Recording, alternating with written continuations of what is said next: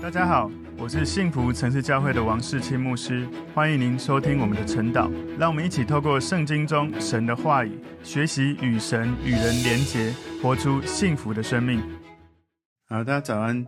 我们今天早上晨祷的主题是不合神心意的努力。我们要默想的经文在创世纪第十六章一到六节。我们先一起来祷告。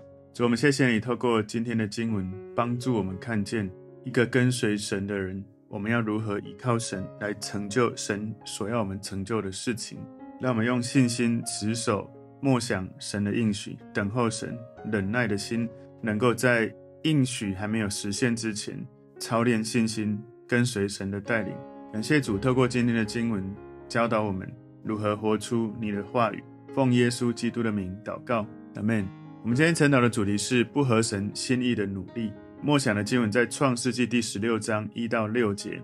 亚伯兰的妻子撒莱不给他生儿女。撒莱有一个使女，名叫夏甲，是埃及人。撒莱对亚伯兰说：“耶和华使我不能生育，求你和我的使女同房，或者我可以因她得孩子。”亚伯兰听从了撒莱的话，于是亚伯兰的妻子撒莱将使女埃及人夏甲给了丈夫为妾。那时亚伯兰在迦南已经住了十年。亚伯兰与夏甲同房，夏甲就怀了孕。他见自己有孕，就小看他的祖母。撒来对亚伯兰说：“我因你受屈，我将我的使女放在你怀中。”他见自己有了孕，就小看我。愿耶和华在你我中间判断。亚伯兰对撒莱说：“使女在你手下，你可以随意待她。”撒莱苦待她。他就从撒莱面前逃走了。好，我们今天要来看这一个创世纪第十六章哦。在创世纪第十六章里面，第一到第三节，我们看到撒莱她建议她的丈夫亚伯兰收夏甲为妾。四到六节，我们看到撒莱跟夏甲关系不和。从第七到第十四节，夏甲她就逃离再复返。十五到十六节，夏甲就生了以实玛利。所以在今天的主题不合神心意的努力，我们把它归纳三个重点。第一个重点是撒来靠自己想要成就神的应许。撒来靠自己想要成就神的应许。创世一十六章第一节，亚伯兰的妻子撒来不给他生儿女。撒来有一个使女，名叫夏甲，是埃及人。所以在当时的多年之前，神应许亚伯兰会有许多的后裔。神应许他会成为大国，神应许他会赐福给他，让他的名为大，然后也叫别人得福。而到这个时刻，亚伯兰跟他的妻子撒莱还是没有孩子。这个撒莱有一个使女是埃及人哦。这个夏甲有一个可能是亚伯兰在埃及的时候透过法老王所得到的。在创世纪十二章十六节里面说，法老因这妇人就后代亚伯兰。亚伯兰得了许多牛羊、骆驼、公驴、母驴、仆婢，所以夏甲很有可能就是法老赐给亚伯兰跟撒莱的其中一个奴仆。你知道夏甲后来给这个家带来了非常严重、非常重大的麻烦。如果亚伯兰跟撒莱当时他们仍然持续顺服神，没有用自己的方式直接去到觉得在饥荒中应该去的地方，而是。他们先寻求神，让神带领他。他如果没有去到埃及，没有跟当时的这个埃及风俗习惯的影响，没有从埃及得到这样的仆逼，他就不会因为下甲而带来了这种他们用自己的方式得来后续的痛苦或问题。所以在创世纪十六章第二节这里，撒莱对亚伯兰说：“耶和华使我不能生育，求你和我的使女同房。”或者我可以因他得孩子。亚伯兰听从了撒来的话。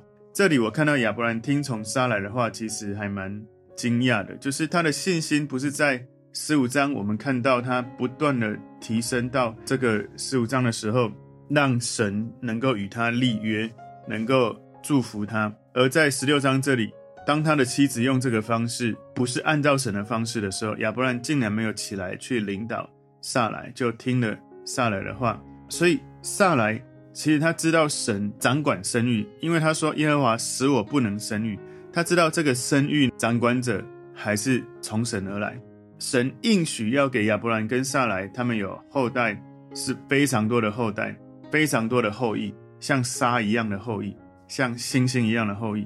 不过过了这么多年，他们还是没有看到他们觉得应该要得到的这个神的应许。他的话语里面其实有一些的可能的难过，或者是无奈无力。所以呢，箴言在十三章十二节告诉我们：所盼望的迟延未得，令人心忧。所以他们在等候，在祷告，在期许神能够赐给他们一个儿子，能够实现神的应许。所以他就做了一个决定。撒莱鼓励亚伯兰做了一件事，就是他们那个时代哦，有一种代孕的做法。事实上，代孕之后，这个生下来的孩子应该是亚伯兰跟撒莱的孩子，而不是亚伯兰跟夏甲的孩子。所以撒莱他的心里知道，亚伯兰或许。神应许他成为多国之父，但是撒莱他好像没有感觉到神有提到他说他是多国之母，所以撒莱用了这样的方式，并没有合神心意。有一个主要的可能的原因是他对神没有足够的信心，没有信靠神的应许，所以用人自己的方式，事实上也就是违背神，他是没有靠着神去实现这个应许。撒莱虽然相信神对于生育、对于怀孕是拥有最高的权柄、最高的权威，虽然他知道相信，但是他却违背了他自己所相信的。所以不只是他没有对神有信心，违背了神的心意，而且他违背了神所定下婚姻的计划，他犯了罪。因为神要一个男人跟一个女人结合成为一体，哈，可是呢，他却让他的婢女成为他的丈夫。用这种方式，透过代孕的方式，发生了肉体的关系，所以对于他们的婚姻，其实也是带来一个负面的影响。所以在这个时候，亚伯兰听从了撒莱的话。撒莱呢，他可能觉得自己没有办法生育，不管怎样，我的使女夏甲跟你同房，也许至少能够生下一个孩子出来的话，或许我们能够回应到神所赐给我们的应许。一个很敬虔的基督徒的妻子，会带给丈夫从神而来很美好的智慧的方式。有很多的丈夫懂得要倾听妻子有智慧、敬虔妻子的建议的好处，但是呢，不是所有的妻子做的都是一定都合神心意哦。有时候妻子也是会犯错。身为领袖，亚伯兰他听了他的妻子不合神心意、不信神的建议。事实上，亚伯兰应该为自己，他用这种。靠自己的方式所犯的错要承担责任的，亚伯兰应该要对他的太太撒来说：“我了解你的用心，但是你是我的妻子，我们应该要一起承担这个责任。我们应该一起来等候神，让神在我们的生命中带来神迹奇事。虽然这是非常的难，但是呢，我们不要得罪神，我不要娶这个埃及的使女为妾。所以，如果亚伯兰起来去承担、去领导。至少不会让这个错误的事情发生，因为他们在这个应许之地生活了十年，还是没有等到孩子，所以上来已经等了十年，可能觉得应该自己做一点事情。我不知道他是不是有想到这句话？有一句古老的谚语，就是“自助者天助之”。或许他自助，但他没有在倚靠神的状态之下做他该做的事，而是他没有倚靠神，他直接先靠自己的方式去做了。今天第二个重点，亚伯兰听撒莱的建议。创世记十六章第三节，于是亚伯兰的妻子撒莱将使女埃及人夏甲给了丈夫为妾。那时亚伯兰在迦南已经住了十年，所以他们不管是亚伯兰或撒莱，他们没有持守对神的信心。亚伯兰、撒莱他们住在那个土地有十年了，从神对亚伯兰做出有关他的后裔的应许，至少已经十几年。而在老实说了哈，通常神应许你能够实现、能够成就某些事情，等待十年、十几年是常见的事情。不过以人的角度会觉得哇，真的很长。我自己从神呼召我要被神使用开拓教会，到我开拓教会，其实也过了很长的时间。一开始我信耶稣一个月的时候，神说他要使用我去宣教，大概过了八年，我第一次去参与宣教。然后呢，神告诉我要不断的拓殖教会，也是过了大概超过十三年，才开始好像去经历神给我的一个感动。所以等待神兑现应许好像从人的角度来看，十年好像很长，可是对神来说，或许神允许这样的时间来磨练我们的心智。大卫他受恩高成为以色列的君王，也是过了十几年才真的成为这个君王。所以当时在那个时代代孕的做法，在那个时候很普遍哦。不过呢，亚伯兰身为神的朋友，不应该去配合这种当时时事当中的代孕的方式。他是一个对神有信心的人，应该要选择神给他一种倚靠神的道路。亚伯兰跟撒莱他们因为没有孩子，可能超过十年的时间，他们感觉到无力感或者沮丧，所以他们在处理这个后裔的议题，就是肉身的后裔。他们好像开始决定，神你先不用做什么，我们自己来努力的。因为如果神过了这么久，十几年了，也没有任何的作为，神无能为力，那我们还能够等吗？所以他们夫妻有一个错误的信念，他们以为神袖手旁观。虽然他们本来信心已经被神提升到一种层次，可是他们没有继续按着信心去回应神的应许。所以，如果我们是一个有信心的人，我们除了在观察我们所看得见的这些事物，更重要要观察的是属灵领域里面神的心意如何要我们去回应他要我们做的事情。所以，他们不断地等待神兑现神对他们做出的应许，可是等待却遥遥无期。他们灰心丧气，所以他们等了十几年，没有等到孩子。当时靠自己的努力得到了孩子，但那不是神所应许的。所以在那时候之后，他们还是再过了十几年，才真正得到神亲自应许的儿子，从撒莱怀孕生下来。所以，当我们很焦躁的想要用自己的努力去实现神的应许的时候，我们会得到一些结果，但那些结果不是从神而来的。我们没有真正得到应许的结果。反而，我们有可能会拖延本来应许实现的时间。举例来说，雅各他看重神赐给他的祖父亚伯拉罕领受的应许，虽然他从爸爸骗到了长子的名分跟祝福，但是呢，他却没有机会继续待在父母的身边得到尊荣，而是他到了异乡得到更多的羞辱跟欺骗，他被迫流亡了二十五年。摩西他想要实现神的应许，可是他却靠自己。打死一个埃及人，使得摩西不得不在沙漠里面牧羊四十年。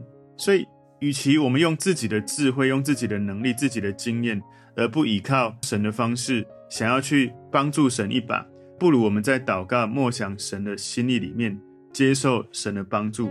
而且很重要是，很多时候神要使用我们做一个美好的事、伟大的事，实现神的应许。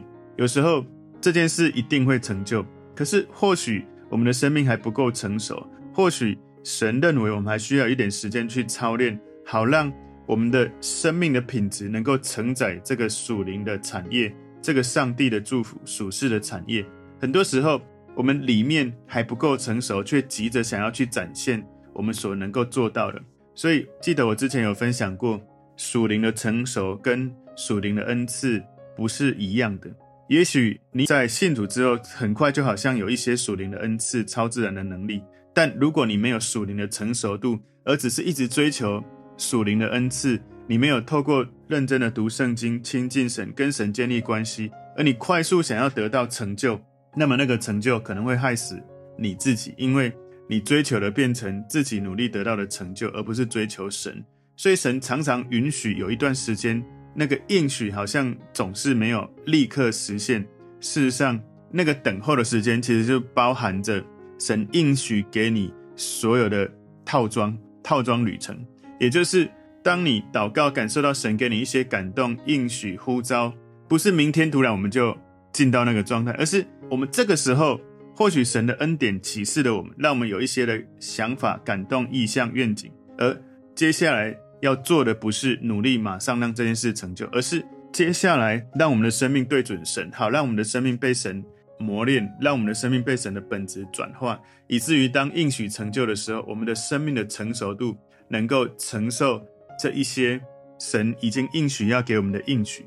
所以求神帮助我们，要能够明白，神没有立刻实现，有一个最大的可能是神在等待我们能不能等候他。神在等待我们，能不能透过等候神的过程，我们的生命本质越来越像他，以至于我们的属灵成熟度能够承载神所要应许给我们属灵的产业、属世的产业。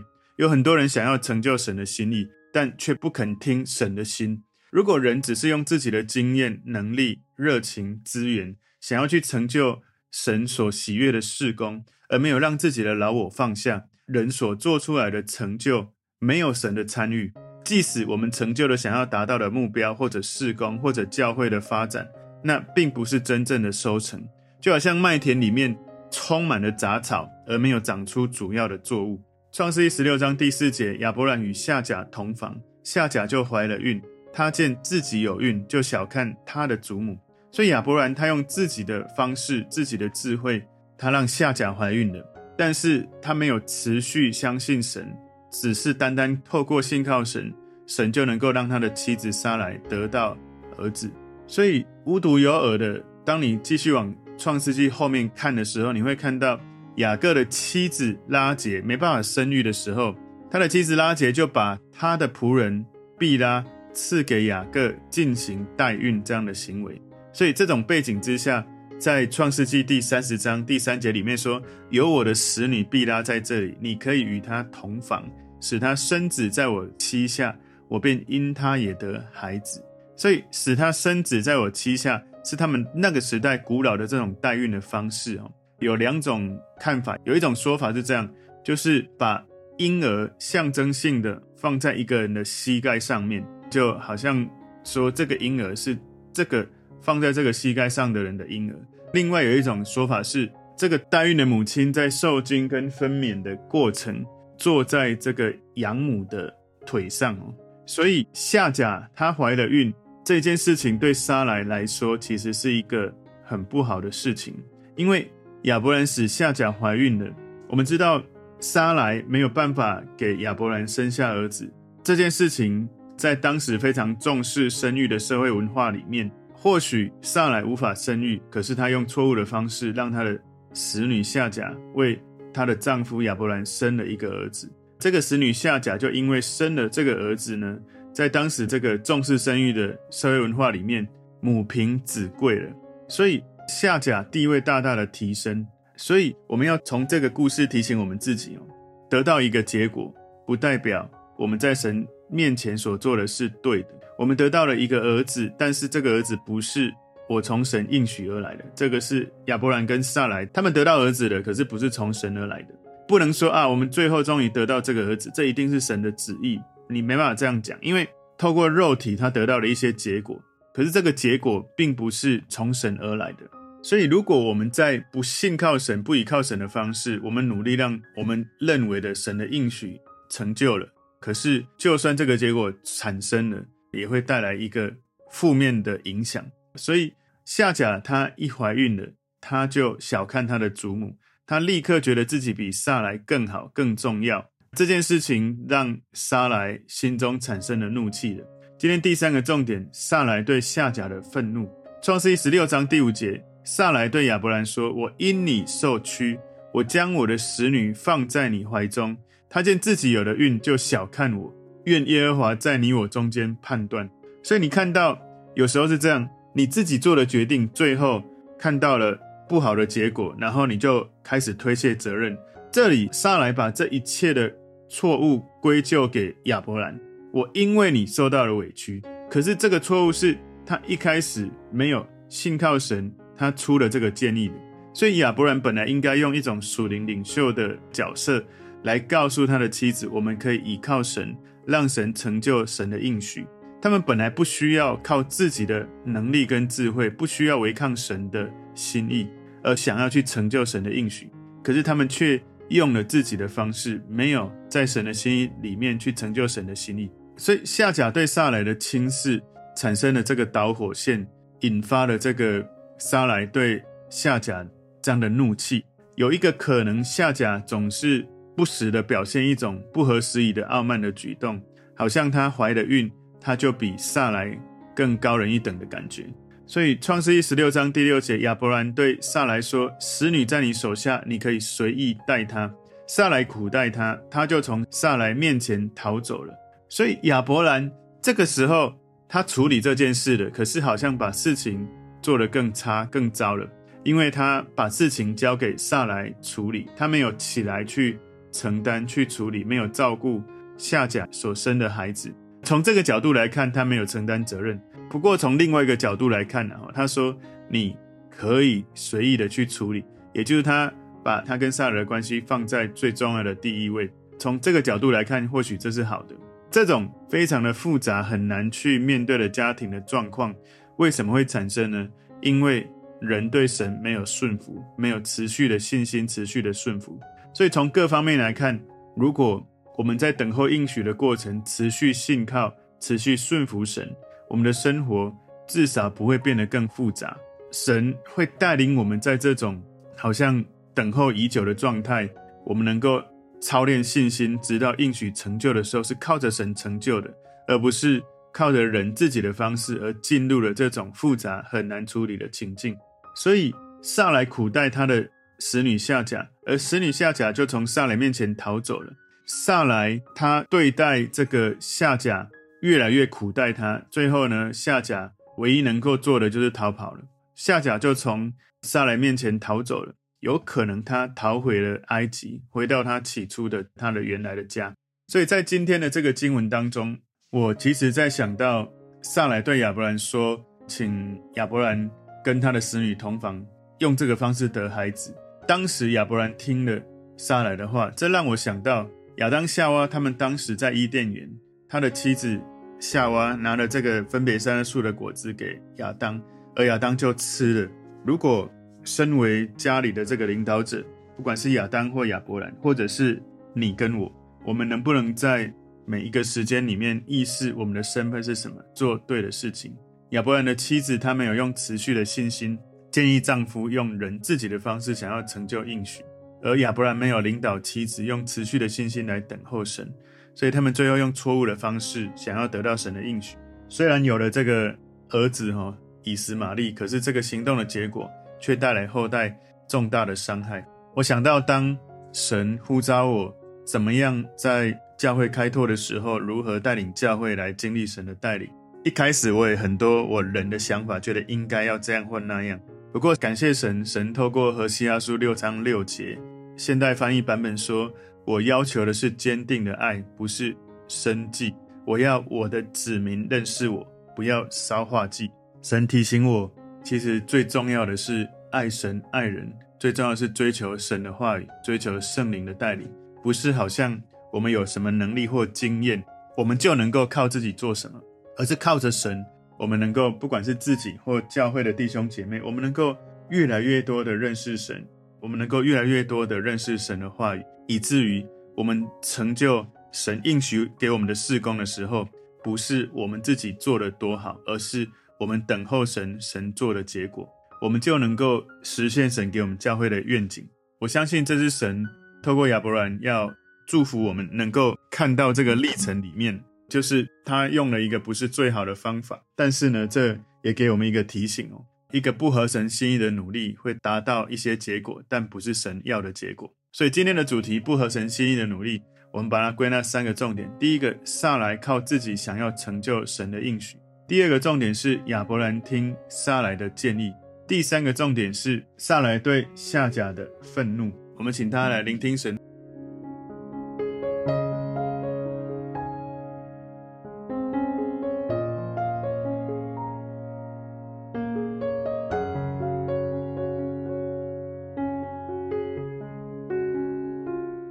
们，如果这个信息对您有帮助，请您在影片下方按赞留言。并分享给您的朋友，分享在您的 IG、Facebook、Line 或者其他的社群媒体上面，来祝福您的朋友。当然，也别忘了订阅我们的频道和开启小铃铛，这样您就可以收到我们最新的影片通知哦。